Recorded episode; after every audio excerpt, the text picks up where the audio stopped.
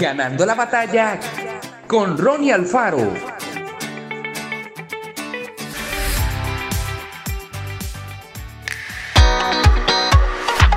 Cuando se cruzaban dos personas en el Imperio Romano, usaban estas palabras para saludarse. El César es el Señor. Era algo que todos debían hacer. De esa manera, el emperador se aseguraba de que en cada rincón del mundo se afirmara todos los días que el único mandamás y dueño era él.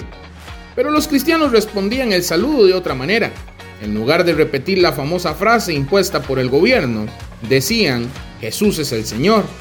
No lo hacían para faltarles el respeto a las autoridades, pero sí para aclarar las cosas como eran.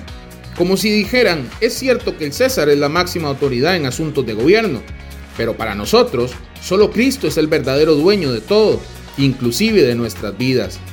La historia cuenta que gran cantidad de seguidores de Jesús sufrieron terribles torturas y muchos otros fueron muertos por los romanos, porque no entendían ni soportaban su convicción de fe.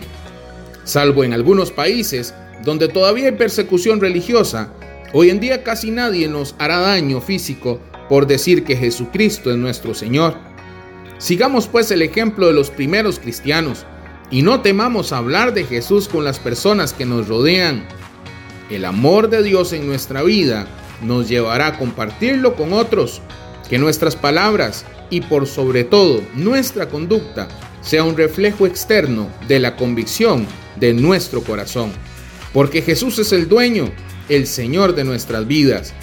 Pensemos estrategias creativas para hablar de Jesús con nuestros amigos y utilicémoslas para compartir el amor de Dios y sobre todo que nuestra vida sea ejemplo del amor de Dios. Dios estará a nuestro lado para ayudarnos siempre. Que Dios te bendiga grandemente.